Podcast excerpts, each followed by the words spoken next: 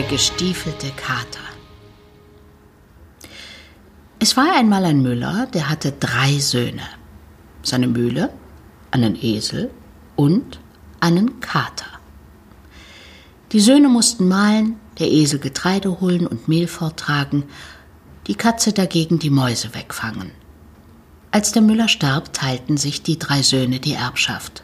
Der älteste bekam die Mühle, der zweite den Esel, der dritte den Kater. Weiter blieb nichts für ihn übrig.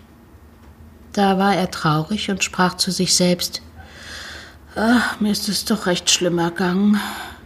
Mein ältester Bruder kann malen, mein zweiter auf seinem Esel reiten, was kann ich mit einem Kater anfangen? Ich lass mir ein paar Pelzhandschuhe aus seinem Fell machen, dann ist's vorbei. Ja, fing der Kater an, der alles verstanden hatte. Du brauchst mich nicht zu töten, um ein paar schlechte Handschuhe aus meinem Pelz zu kriegen.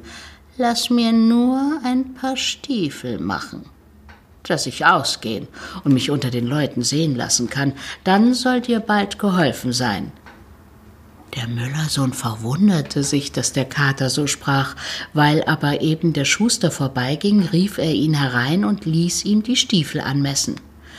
Als sie fertig waren, zog sie der Kater an, nahm einen Sack, machte dessen Boden voll Korn, band aber eine Schnur darum, womit man ihn zuziehen konnte, dann warf er ihn über den Rücken und ging auf zwei Beinen wie ein Mensch zur Tür hinaus. Damals regierte ein König im Land, der aß so gerne Rebhühner.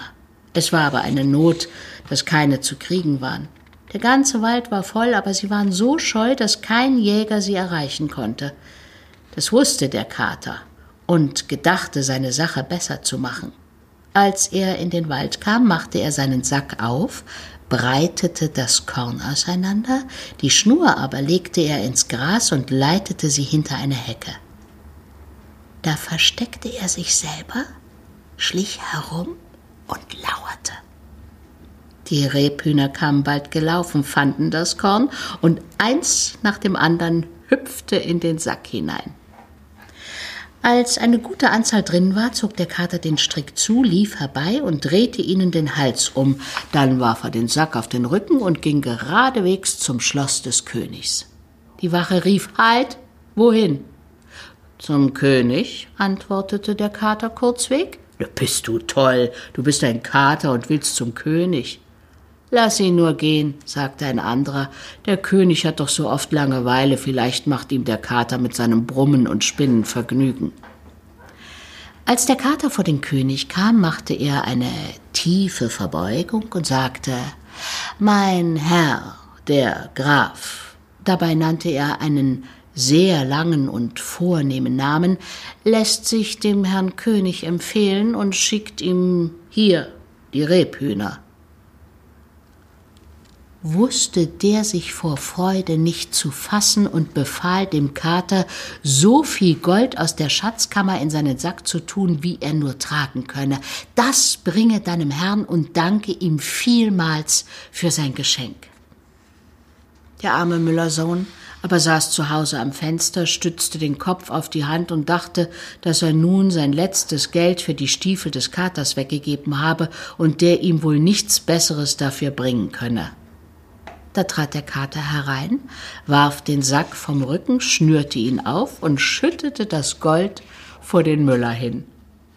Da hast du etwas Gold vom König, der dich grüßen lässt und sich für die Rebhühner recht herzlich bedankt. Der Müller war froh über den Reichtum, ohne dass er noch recht begreifen konnte, wie es zugegangen war. Der Kater aber, während er seine Stiefel auszog, erzählte ihm alles und sagte dann Du hast jetzt zwar Geld genug, aber dabei soll es nicht bleiben. Morgen zieh ich meine Stiefel wieder an, dann sollst du noch reicher werden. Dem König habe ich nämlich gesagt, dass du ein Graf bist. Am anderen Tag ging der Kater, wie er gesagt hatte, wohlgestiefelt wieder auf die Jagd und brachte dem König einen reichen Fang. So ging es alle Tage, und der Kater brachte alle Tage Gold heim und ward so beliebt beim König, dass er im Schlosse ein- und ausgehen durfte. Einmal stand der Kater in der Küche des Schlosses beim Herd und wärmte sich. Da kam der Kutscher und fluchte Ach, ich wünschte, der König mit der Prinzessin wäre beim Henker. Ich wollte ins Wirtshaus gehen, mal trinken und Karten spielen. Da soll ich sie jetzt spazieren fahren an einen See.